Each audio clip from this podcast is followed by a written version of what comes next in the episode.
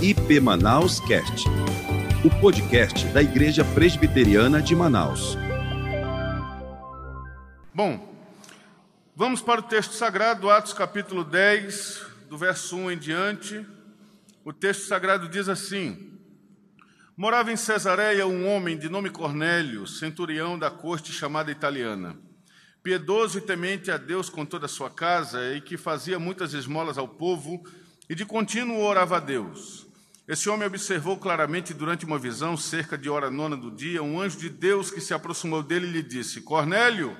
Este, fixando nele os olhos e possuído de temor, perguntou: Que é, Senhor?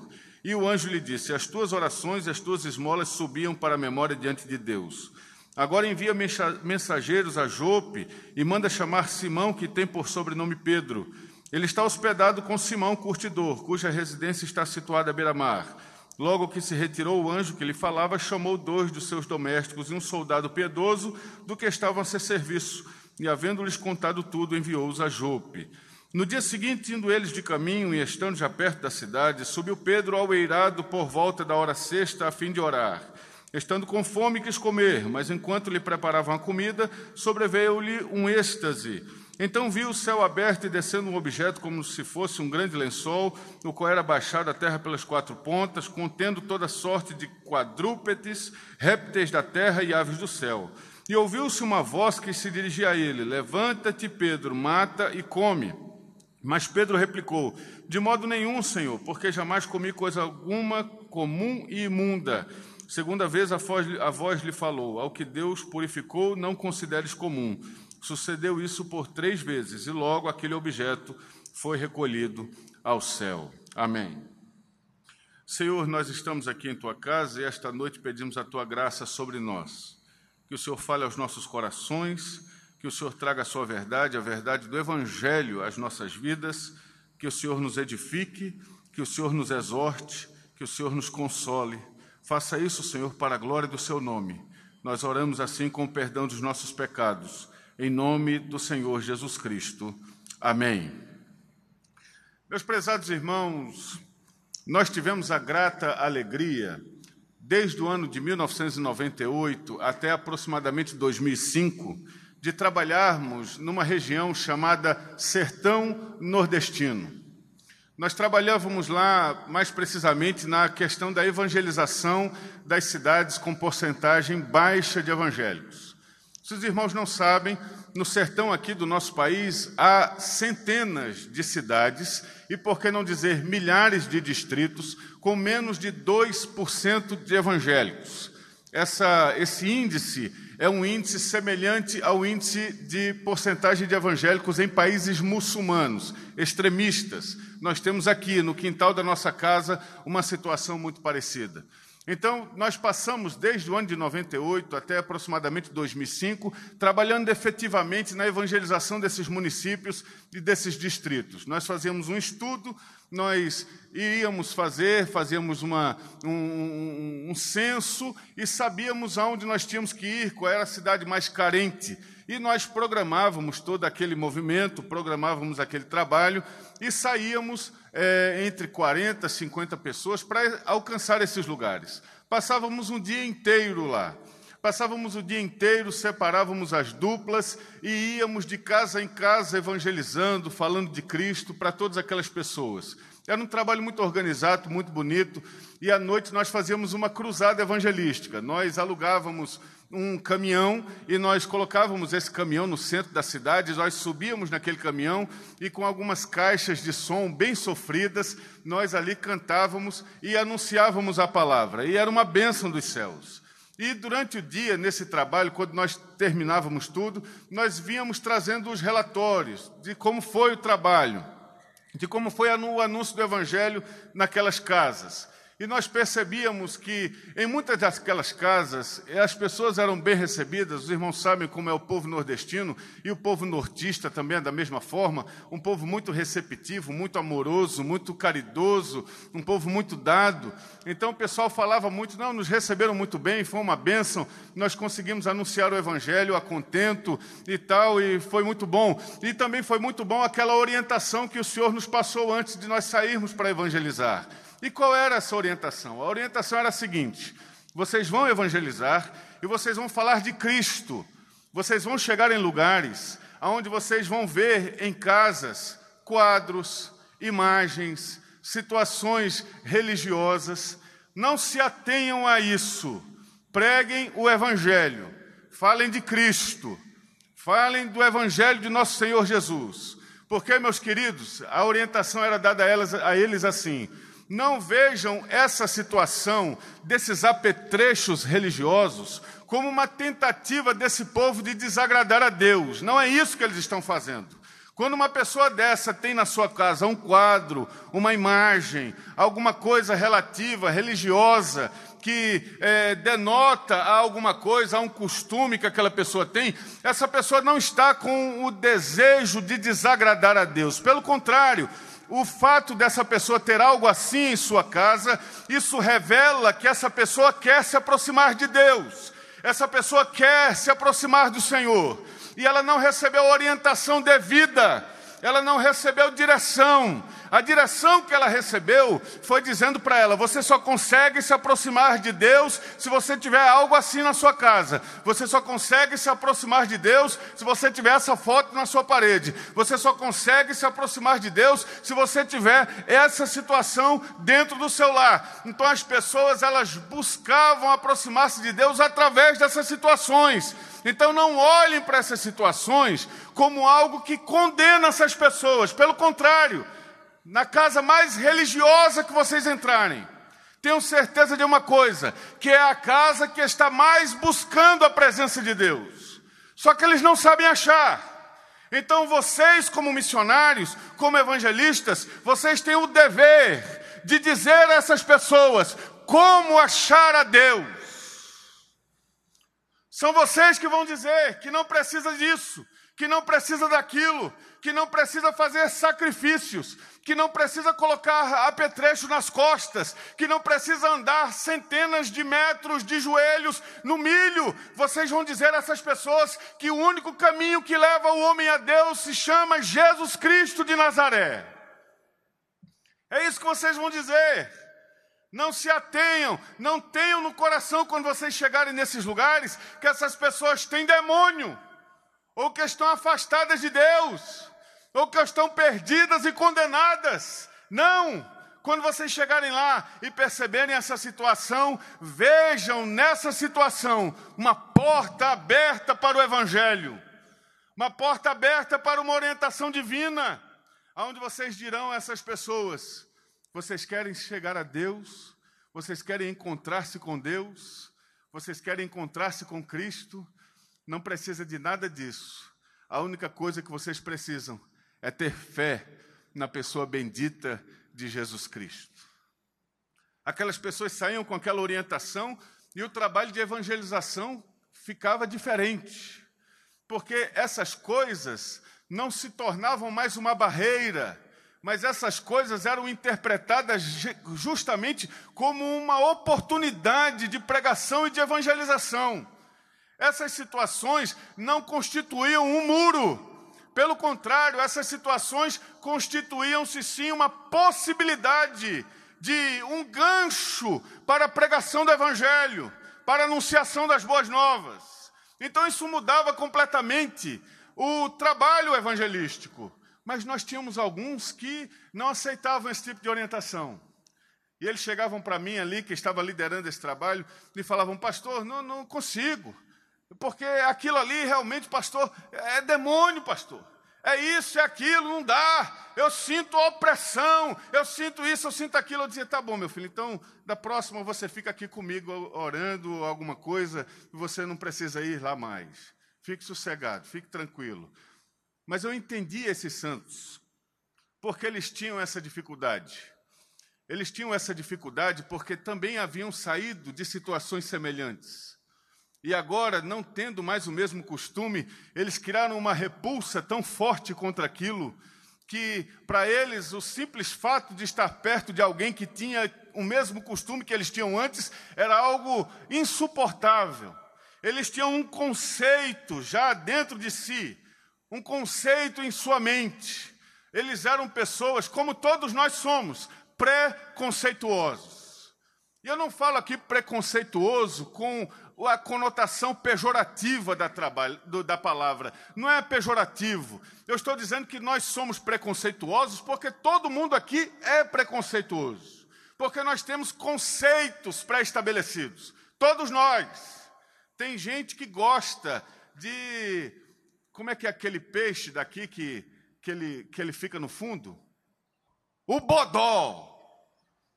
Tem gente que ama bodó. Tem gente que diz, Deus me livre.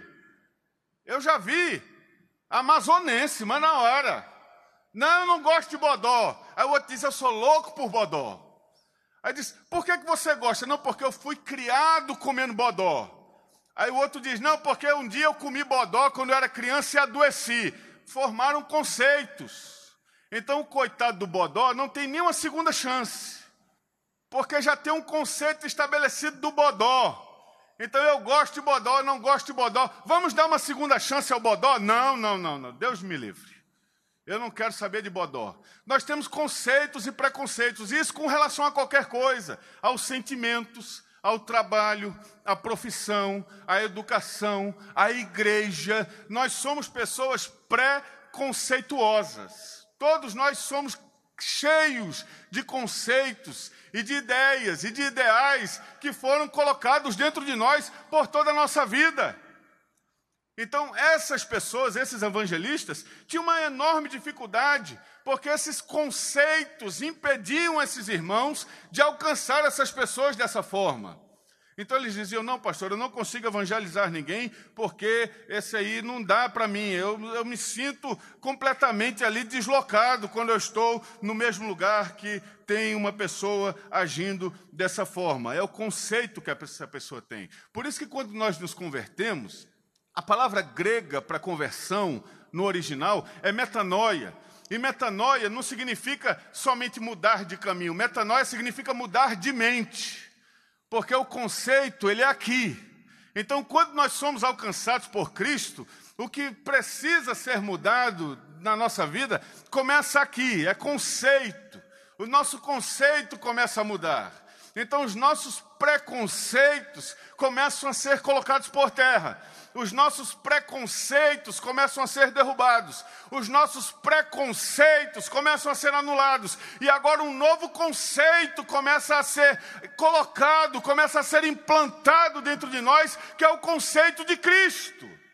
Por isso que o apóstolo disse que nós devemos ter a mente de Cristo porque o conceito de Cristo deve colocar-se no lugar do nosso conceito. Então, se eu antes era uma pessoa que não agia com misericórdia, agora alcançado por Cristo, eu serei misericordioso.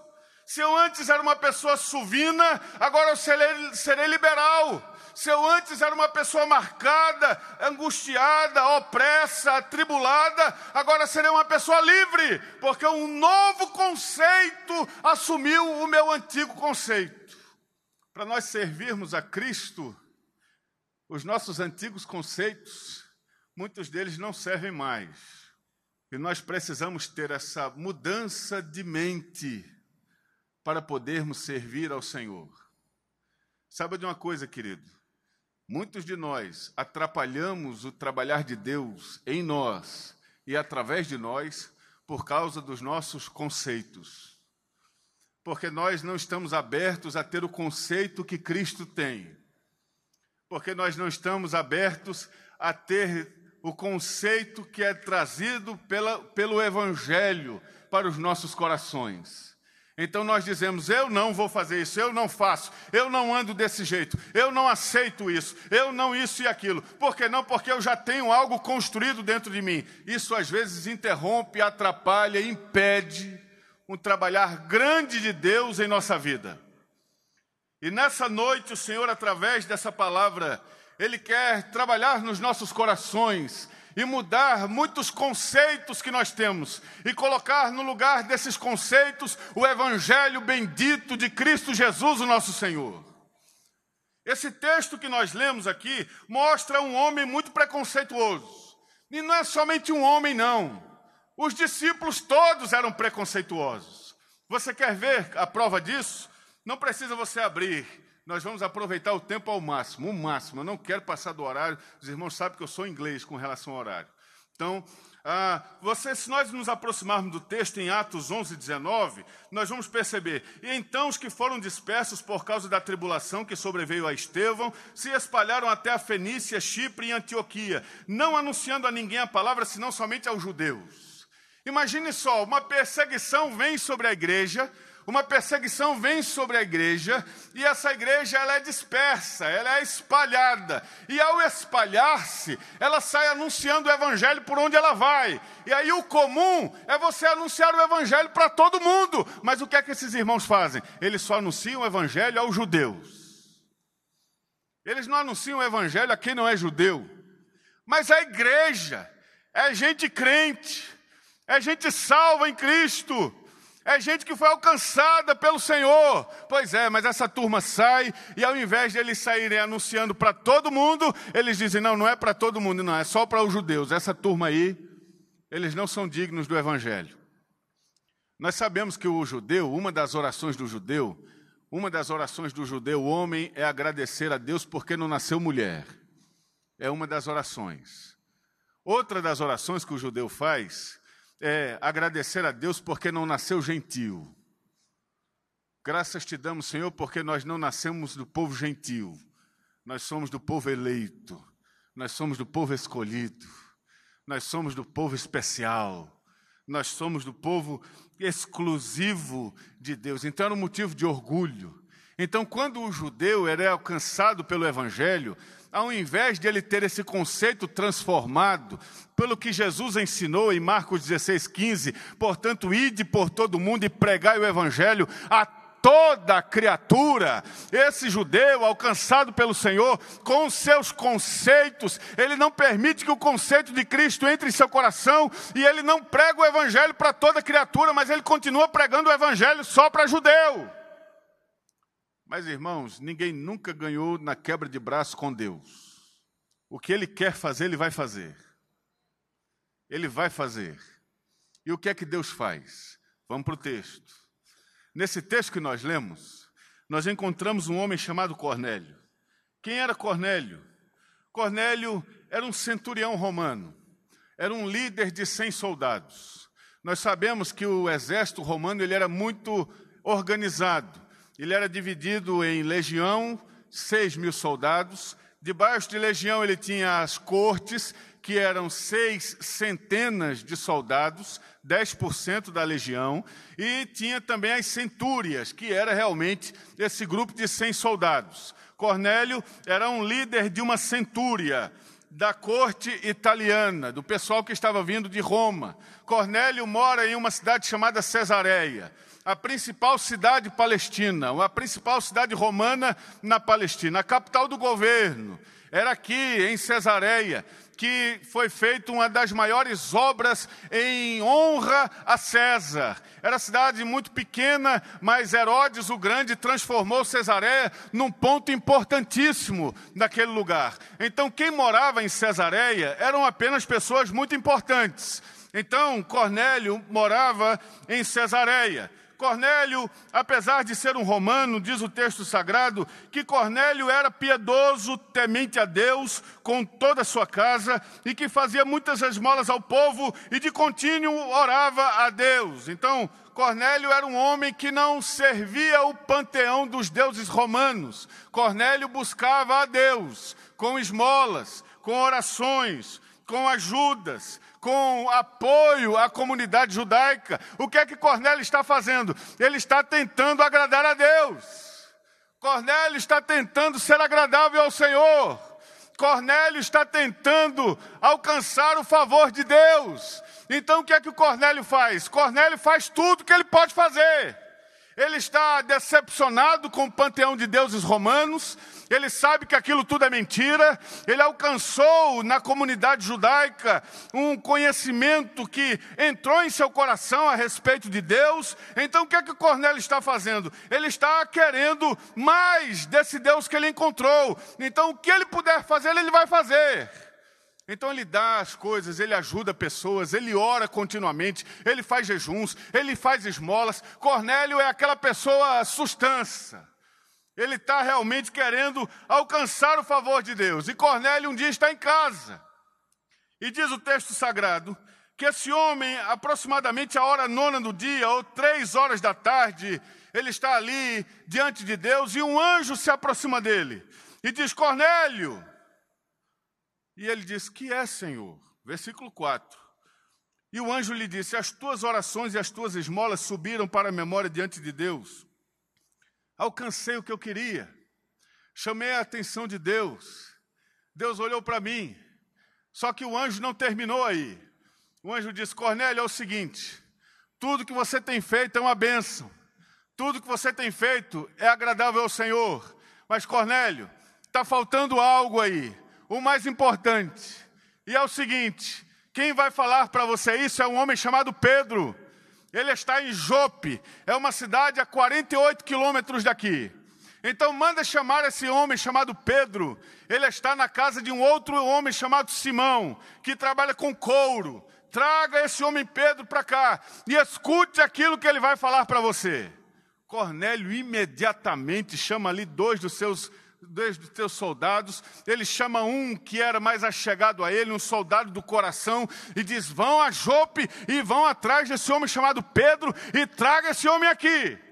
Isso foi um dia anterior. No dia seguinte, eles estão chegando a Jope. Diz o cálculo que uma pessoa consegue andar 36 quilômetros por dia se ela tiver um passo bom, um passo de Jesus.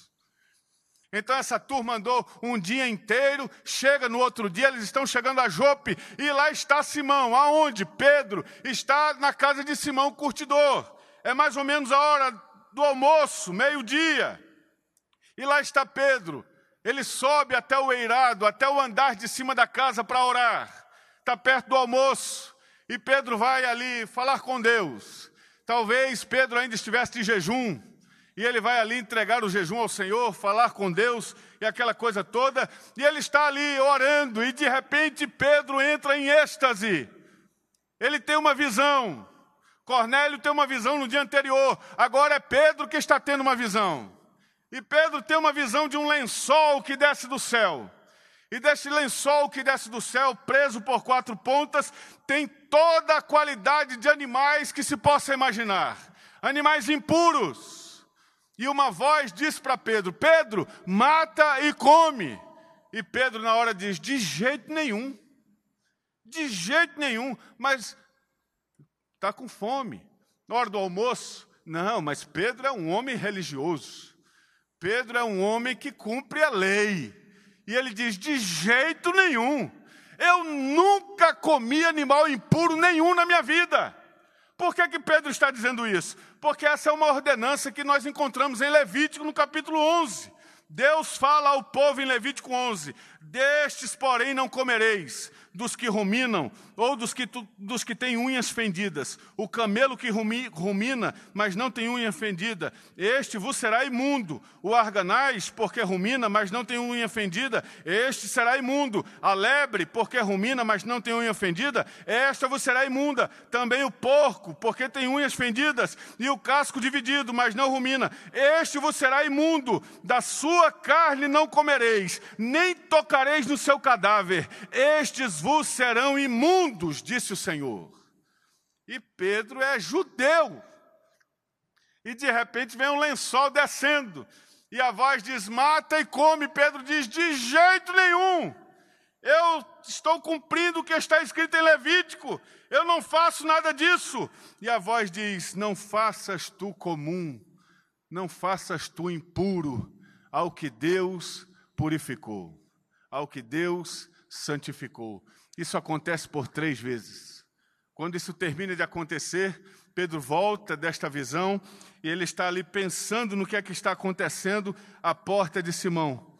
Alguém bate e o Senhor fala com Pedro: desce e vai com esses homens, porque eu enviei esses homens para que você vá lá e fale do Evangelho para eles. Quando Pedro desce, ele percebe que são gentios. São homens que não eram judeus. São homens que não eram da comunidade de Israel. Pedro já havia sido a porta em Atos 2 para os judeus. Pedro também estava sendo a porta em Atos, em Atos 8 para os samaritanos. E agora, como diz John Stott, Pedro, como aquele que tem as chaves dos céus nas mãos, lhe dadas por Cristo em Mateus 16, abrirá também as portas para os judeus, para os gentios, para a salvação em Cristo Jesus. Pedro precisa agora retirar completamente esta carga religiosa de entre si, para que Deus possa usá-lo para cumprir o propósito de Deus entre os gentios, para que eu e você estivéssemos aqui esta noite. Deus quer nos usar, Deus quer usar nossa vida, Deus quer abençoar-nos, mas nós precisamos nos despir destes conceitos que estão atrapalhando o agir de Deus através de nós. O que é que nós podemos aprender de tudo isso, depois de tudo isso que nós ouvimos e depois daquilo que nós já fomos aqui edificados? Em primeiro lugar, Pedro, ele não pode ser possuído por esse sentimento exclusivista que havia na nação de Israel. A nação de Israel no Antigo Testamento dizia que Deus era apenas o Deus de Israel e de mais ninguém. E que Deus era apenas o Deus daquele povo escolhido.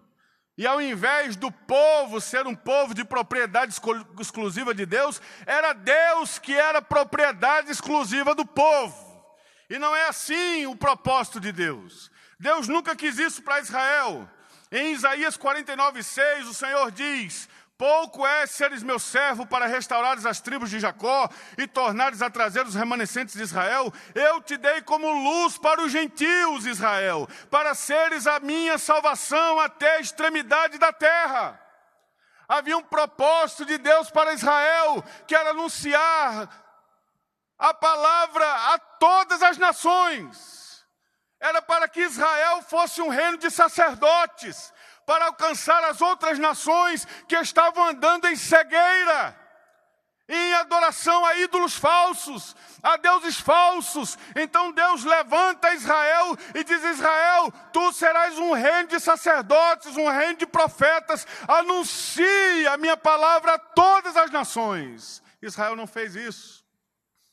Parece que muitas vezes nós, como igreja, também entramos no mesmo erro de Israel. Nós Parece que entramos no mesmo erro de Pedro, de pensar que nós temos um Deus exclusivo nosso, de pensar que Deus é propriedade exclusiva nossa e nós não compartilhamos desse Deus com ninguém. E nós não queremos cumprir com a nossa vocação sacerdotal e profética de anunciarmos o Evangelho que foi enviado às nossas vidas para todas aquelas outras pessoas que também estão precisando. Então Pedro precisa ser liberto desse sentimento de possuir a Deus como algo exclusivo dele. Irmão, Deus é Deus da nossa vida.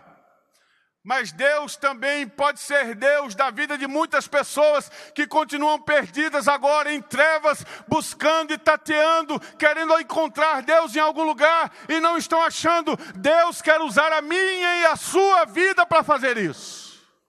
E ao invés de nos acharmos especiais, eleitos, escolhidos, e ficarmos batendo no peito, num orgulho, numa soberba, dizendo: Eu sou salvo em Cristo Jesus, eu sou eleito, eu sou um escolhido de Deus. Tudo isso é verdade, tudo isso é legítimo, mas aquele que sabe que é eleito de Deus, que é escolhido, que é trazido pela presença do Senhor, que é salvo pela pessoa bendita de Cristo, ele dá fruto de salvo. Ele exerce a sua salvação em prol do próximo. Ele tem um ressignificado na sua vida. Ele tem um novo conceito no seu coração. E o conceito que alcança o coração deste, que foi alcançado por Cristo, é que a minha vida precisa abençoar outras pessoas.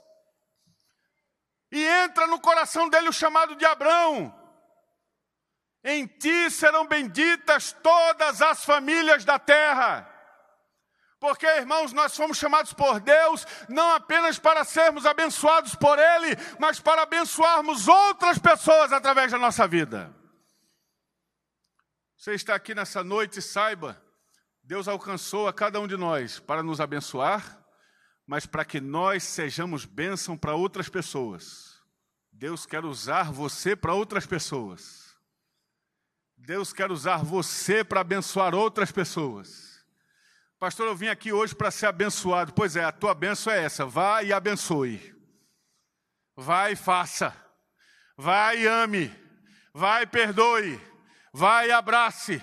Vai supra. Vai faça aquilo que Jesus faria. Viva segundo o conceito de Deus na sua vida e não como seu conceito. Pedro, tira isso do coração, Pedro. Deus não é exclusividade sua. Pedro, Deus salva quem Ele quer. Mateus 18, 11 diz: Porque o Filho do Homem veio salvar o que estava perdido. Pedro, você se acha o supra-sumo da religiosidade? Pedro, você se acha o inalcançável? Você se acha o perfeito? De forma nenhuma. Nunca comerei carne alguma de animal imundo. Você se acha muita coisa, Pedro. Pedro, Jesus veio para os imundos. Jesus veio para os perdidos. Jesus veio para os doentes. Jesus veio para aqueles que não têm jeito. Jesus veio para pecadores e publicanos o pessoal perseguia Cristo, era porque Cristo estava no meio de gente que não era digna. Jesus parava em terros, tocando no esquife quando não era para tocar. Jesus tocava em pessoas que eram indignas de serem tocadas. Jesus abraçava leprosos. E o pessoal dizia: não pode fazer isso, Senhor, não pode, está aqui, está escrito na lei. E Jesus dizia: não, a misericórdia cobre tudo isso. E louvado seja Deus porque o Senhor fez isso, porque Ele fez isso comigo e com você também. Porque vez por outra nós nos esquecemos de onde Deus nos tirou. Você não se lembra não de onde Deus te tirou? Eu hoje ouvi o pastor Zé Nery contando um de testemunho dele lá na central, falando da raiva, do ódio que ele tinha daqueles que falavam evangelho. E ele dizia: Eu tinha raiva mesmo e eu saía para bater, podia ser um homem do tamanho do pastor e eu, subia no pescoço dele e batia. Eu digo: Olha só de onde Deus tirou o pastor Zé Nery. Você não se lembra não de onde Deus tirou você? Eu lembro de onde Deus me tirou. E eu agora quero ser o aferidor de medida celestial. E eu agora quero ser o passa-régua da, da questão. Não, só pode se for desse. Meu irmão, você não se lembra de onde você saiu? Se Deus fosse tratar você na mesma balança que você está tratando as pessoas hoje, você passava ou era reprovado? Reprovado, né? Será que nós passaríamos pelo crivo que nós usamos hoje para as pessoas que estão precisando de Deus como nós estávamos antes? Será que nós passaríamos pelo crivo nosso se nós fôssemos colocados no mesmo crivo que nós estamos usando hoje para as pessoas que estão ao nosso redor? Pedro, Pedro, os céus, Pedro, são do Senhor, não são seus. Pedro, escute bem. Os céus, Pedro, são do Senhor, não são seus. Vai para o céu, sim, Pedro. Pedro, um homem chamado João, ele recebe uma revelação em Apocalipse, capítulo 7, verso 9. E nós estamos falando com Pedro aqui, tá? Pedro, Pedro, e ele diz o seguinte, Pedro, ele recebe, João recebe essa mensagem, Pedro, você precisa saber disso. Pedro, lá no céu, Pedro, diz assim, ó, depois dessas coisas vi uma grande multidão que ninguém podia enumerar, de todas as nações, tribos, povos e línguas em pé diante do trono e diante do cordeiro, vestidos de vestiduras brancas com palmas nas mãos. Pedro, não adianta nada, Pedro, você querer fechar as portas do céu. Lá naquele dia vai ter gente de todo povo, raça, tribo, língua e nação, dizendo: Bendito seja o Cordeiro de Deus, que foi morto e ressuscitou e vive para todo sempre. Amém. Não adianta, Pedro. Pedro, não adianta. Você não é superior a ninguém, Pedro. Pedro, você não é mais importante do que ninguém. Pedro, você não é a classe A dos evangélicos. Você não é o supra-sumo evangelical. Pedro, você não é o very important person do céu. Pedro, não tem sala VIP nesse lugar. Todos ali serão lavados pelo sangue do Cordeiro e estarão diante de Deus para todo sempre. Então Pedro, ele precisa jogar isso no chão. E se há algum Pedro aqui esta noite, vou lhe dizer, Pedro, Deus não precisa de defensores. Deus não precisa de paladinos para defender a causa dele. Deus não precisa de você para continuar sendo Deus. Deus é Deus. E não importa o que façam os homens, a humanidade, os governos, os impérios, Deus continua sendo Deus. Então ele não precisa de mim para ser Deus. O que ele precisa de mim é para alcançar Cornélios que estão aguardando a minha vida. E existem Cornélios também aqui hoje. E esses Cornélios também precisam saber que boas obras não te levam para o céu. Cornélio, é muito bom, Cornélio, você está aqui. É muito bom tudo que você faz. Cornélio, tuas esmolas, bênção de Deus. Cornélio, tuas orações, louvado seja o nome do Senhor. Mas, Cornélio, te falta o mais importante, Cornélio. Mas eu nunca traí minha mulher, eu nunca passei um cheque sem fundo, eu nunca dei um calote, eu nunca chamei um palavrão, eu nunca. Louvado seja Deus. Mas falta uma coisa ainda para ti. Está faltando algo. O que é que falta? Diga o que é que falta. É um cheque agora. Eu vou preencher agora. Sabe o que é que falta para você, Cornélio? Jesus Cristo. Eu sou o caminho, a verdade e a vida, disse Jesus. E ninguém vem ao Pai senão por mim. Cornélio, bênção de Deus, você é um homem direito. Cornélio, você é uma pessoa reta. Cornélio, você faz tudo bem feito. Cornélio, seu nome é bem conceituado. A sociedade toda conhece você, Cornélio. Cornélio, você é uma pessoa maravilhosa. Cornélio, você é, mas Cornélio, sem Jesus não vai. Cornélio, sem Jesus não vai, Cornélio.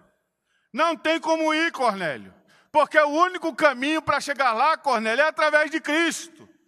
Paulo diz isso aos Filipenses no capítulo 2, verso 9: Pelo que também Deus o exaltou sobremaneira e lhe deu um nome que está acima de todo nome, para que ao nome de Jesus se dobre todo o joelho, nos céus, na terra e debaixo da terra, e toda língua confesse que Jesus Cristo é Senhor, para a glória de Deus Pai.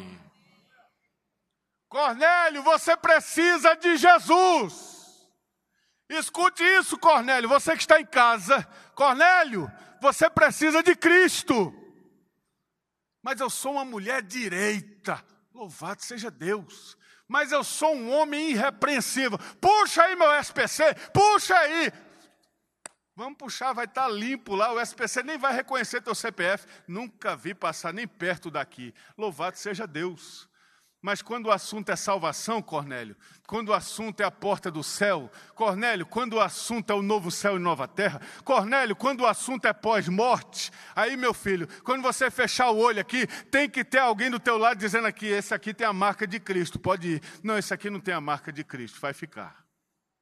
Cornélio precisa entender que tudo isso que ele faz é muito bom, mas ele precisa de Cristo. Porque, Cornélio, ninguém vai estar no céu batendo no peito dizendo: Eu cheguei aqui por minhas forças. Eu cheguei aqui porque eu sou bom. Eu cheguei aqui porque não tem como eu ficar fora. Como é que eu vou ficar fora? Porque eu conheço aquele crente. Aquele crente não tem a vida que eu tenho. Eu já vi aquele, aquele crente não tem a vida que eu tenho. Eu tenho uma vida de testemunho muito, muito melhor. Eu pago minhas contas muito melhor. Eu conheço crente que não paga conta. Eu conheço isso, conheço aquilo. Conhece, conhece. E tem mesmo. Infelizmente tem, tem. Tem. Mas é o seguinte: quando fechar o olho, aquele que passou a vida inteira tendo dificuldade, vai aquela coisa arrastada, vai entrar lá como que passando pelo fogo, diz a Escritura. Vai chegar lá fedendo a fumaça. Entrou, eita, entrei, quase que eu não entro. E o outro, que passou a vida inteira certinho, vai chegar e vai dizer: aqui, está aqui meu, meu currículo vitae, eu estou para entrar aí, sabe, eu fui um homem, e aí o pessoal vai dizer assim, tá, mas cadê o passaporte? Eu não sabia que tinha esse passaporte, tem, tem que ter o passaporte. Passaporte com o sangue de Cristo. Cadê o passaporte? Não, não tem passaporte, então vai ficar fora mesmo. É o que Tito, Paulo diz a Tito no capítulo 3, verso 5. Não é por obras de justiça praticadas por nós, mas segundo a sua misericórdia, ele nos salvou mediante o lavar regenerador e renovador do Espírito Santo. Cornélio, você é um cara supimpa. Você é 10, mas você precisa de Cristo. E por último, eu quero chamar o Melodia para cá. Cornélio, escute isso aqui. Deus ama você. Deus ama você. Deus ama a sua vida, Cornélio. E o fato de você estar aqui essa noite ouvindo isso é prova do amor de Deus pela tua vida. Cornélio, o fato de você estar aqui, eu estou falando Cornélio, os irmãos estão entendendo, né? É o José, a Maria, o... Cornélio, o fato de você estar aqui essa noite é porque Deus ama você porque Deus ama a sua vida e porque Deus quer salvar você, Cornélio. E Deus quer abençoar você, Cornélio.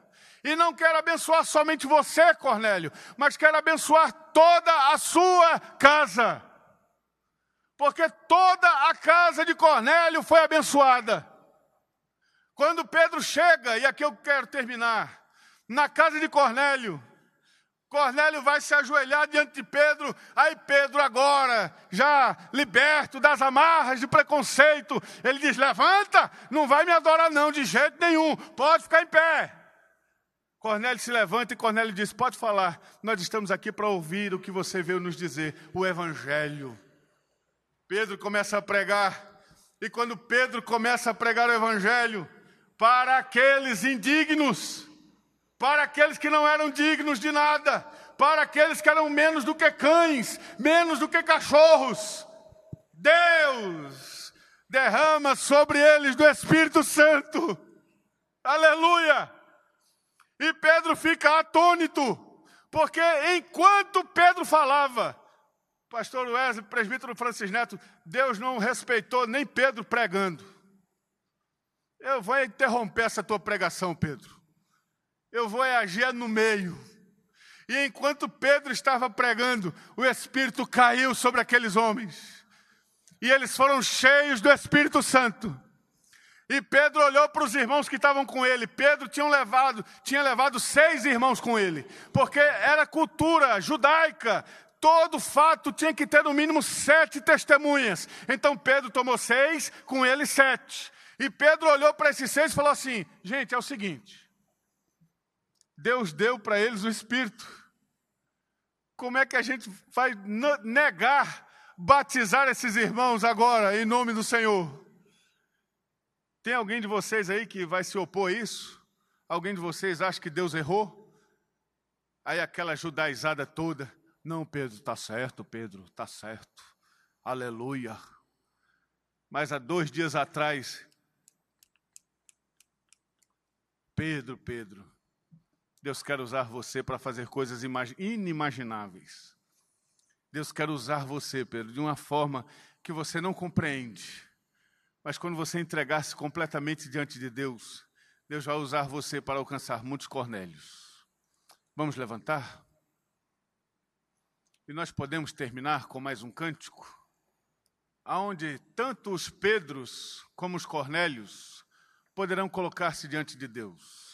E eu gostaria, irmãos, nós fazemos isso apenas em momentos muito específicos. Mas se Pedros e Cornélios desejam vir aqui à frente para nós orarmos juntos esta noite, você pode vir aqui. E eu vou me juntar com você em oração. Os pastores que estarão aqui, nós vamos estar orando por você. Se você está aqui e essa palavra falou ao seu coração de alguma forma, venha aqui à frente. Nós queremos orar por você e com você. Queria convidar os pastores e presbíteros já para virem aqui, para nós estarmos orando por esse povo santo que se aproxima. Venha em nome de Jesus. Vamos lá, gente.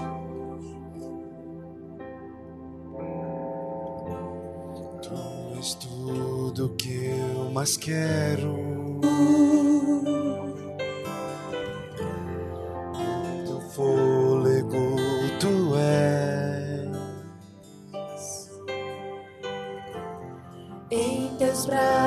É o meu lugar.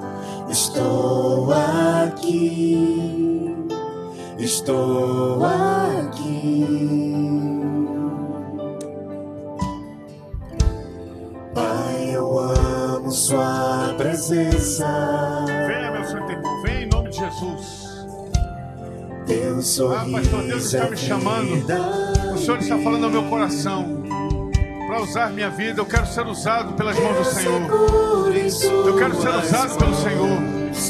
Eu entendo que às vezes eu tenho atrapalhado o agir de Deus. Eu tenho atrapalhado com meus conselhos. Eu tenho atrapalhado com esse meu jeito difícil. Eu tenho atrapalhado Deus. Eu quero essa noite, Senhor, colocar diante de Ti. Senhor, eu quero colocar diante de Ti a minha vida. Eu quero dizer, Senhor, me perdoa pelo que eu tenho atrapalhado o Teu agir, Senhor. Eu tenho atrapalhado a Ti, Senhor. Deus nos usa em nome de Jesus. Venha, Pedro, venha, em nome do Senhor. Os Cornélios também podem vir aqui à frente. Cornélio, o Senhor está falando ao teu coração. Venha em nome do Senhor Jesus. Nome de Jesus. Você precisa ter um, um encontro com Cristo. Você precisa conhecer a Cristo, Cornélio. Louvado seja Deus. Glória seja dada ao nome do Senhor. Em teus braços é o meu lugar. Estou aqui, estou aqui. Eu amo Sua presença. Louvado seja Deus. Teu sorriso é vida em mim. Declare ao Senhor. Eu seguro em Suas mãos, confio em Ti, confio em Ti. Quero ir mais fundo,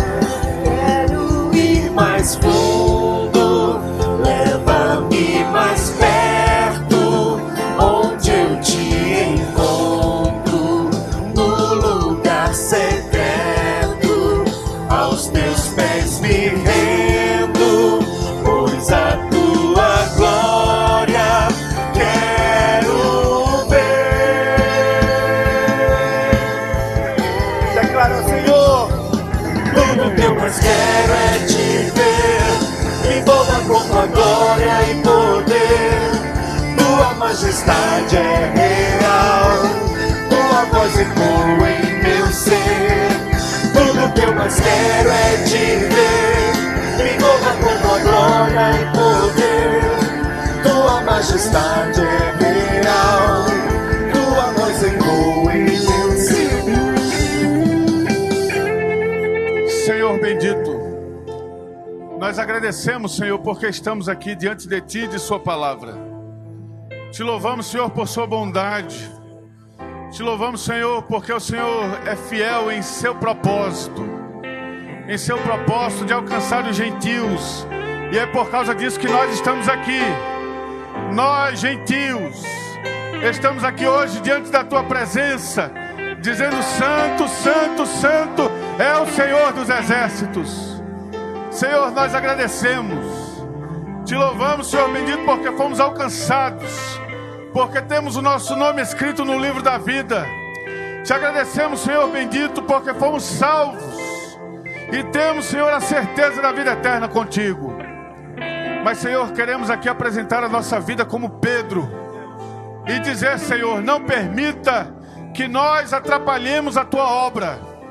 Não permita que nós nos ensoberbeçamos, que nós nos orgulhemos, que nós venhamos, Senhor, a ficar orgulhosos por causa da nossa eleição, mas faz-nos missionários e missionárias, pregadores do Evangelho, pregadores da Escritura, anunciadores das boas novas. Pai, em nome de Jesus, que o Senhor levante a igreja presbiteriana de Manaus, como o Senhor tem usado durante esses 118 anos, como Senhor uma propagadora do Evangelho. Que, Senhor, nós nunca venhamos a nos ensoberbecer pelo nosso tamanho, pela nossa potência, pela nossa envergadura, mas que o Senhor use tudo isso para o crescimento do teu reino, para o engrandecimento da tua obra. Pai, em nome de Jesus, os Pedros aqui essa noite, Senhor, Deus eterno, esteja conosco, Pai. E nós queremos apresentar ao Senhor os Cornélios que estão aqui. Senhor bendito, foi o Senhor quem trouxe esses Cornélios aqui. Senhor eterno, lava esses Cornélios com o lavar regenerador do teu Espírito Santo. Salva esses Cornélios, Senhor. Liberte esses Cornélios esta noite, Senhor. Aqueles que vieram aqui à frente e aqueles que estão sentados ainda nas suas cadeiras. Senhor, em nome de Jesus, alcance o coração do Cornélio e dê, Senhor, a ele de tua bênção salvífica.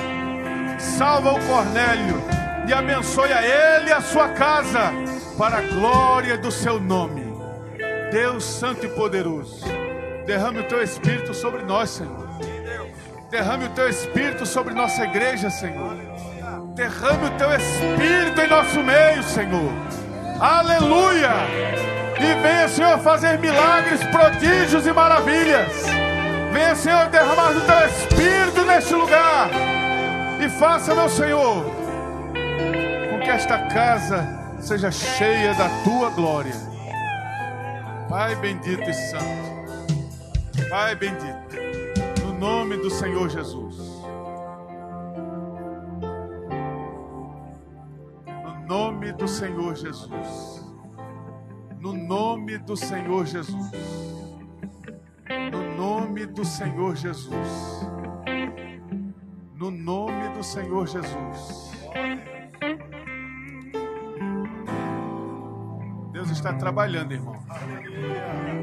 Tenha calma. Deus está trabalhando. No nome de Jesus. Deus está quebrando corações. Deus está quebrando cadeias. Está destruindo castelos. Está abatendo soberbos e dando graça a humildes. Você pode chorar, não tem problema não. Você pode se derramar diante de Deus, porque o Senhor, nosso Deus, está nesse lugar. O Senhor, nosso Deus, está aqui.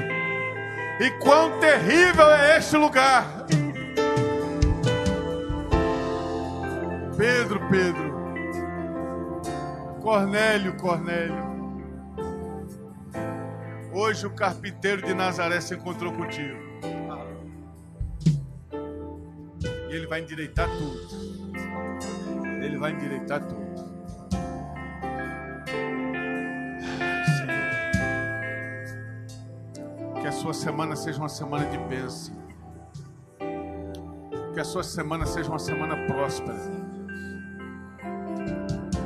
Que Deus surpreenda você essa semana. Que Ele alcance a tua vida e a tua casa. Que Ele use você de um jeito que até você mesmo vai se surpreender contigo. Que Ele alcance teu coração. Te enche da graça. Levante suas mãos aos céus comigo.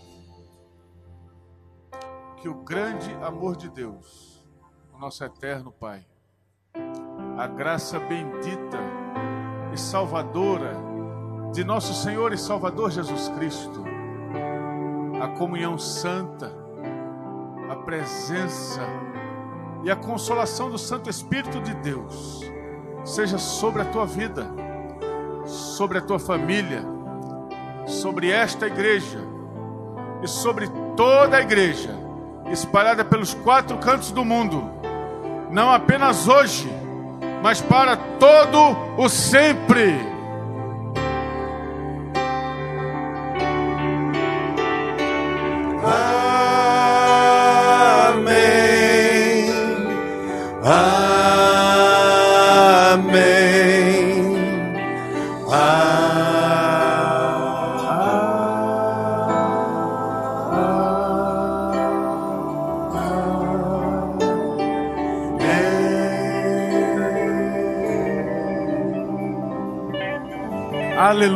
Bendito seja o nome do Senhor.